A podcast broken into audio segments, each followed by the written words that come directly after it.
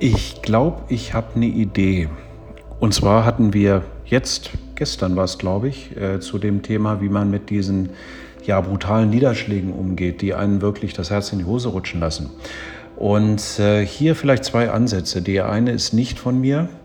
Man geht davon aus, dass man einfach diesen Dingen eine andere Aufmerksamkeit schenken sollte, als dass äh, die das gesamte Leben sofort einstellen bzw. abschalten. Und hier geht es eigentlich darum, äh, sich selber wichtiger zu nehmen als diesen Event, der da gerade passiert ist und äh, sich ein bisschen neben die Situation zu stellen. Das heißt, sich anzuschauen, als ob man jemand Fremdes wäre und einfach zu beobachten, wie man jetzt mit dieser Situation umgeht.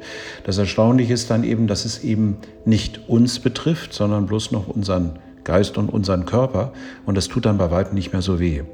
Die zweite Möglichkeit, die ich auch ganz spannend fand, auch nicht von mir, ist das Thema einfach im Kontext des gesamten Lebens zu sehen oder besser gesagt des Todes.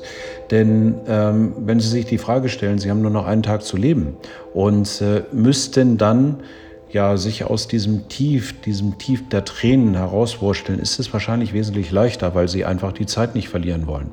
Verschwenden Sie also Ihre Zeit nicht mit, dem, mit dieser Blockade, mit diesem Niederschlag, sondern mit der Möglichkeit, sich schnellstmöglich dort wieder rauszuholen und die Dinge dann eben in dem richtigen Kontext des Lebens zu sehen. Das heißt, morgen wäre es vorbei. Was würden Sie denn sofort tun, äh, wenn Sie keine Zeit mehr hätten?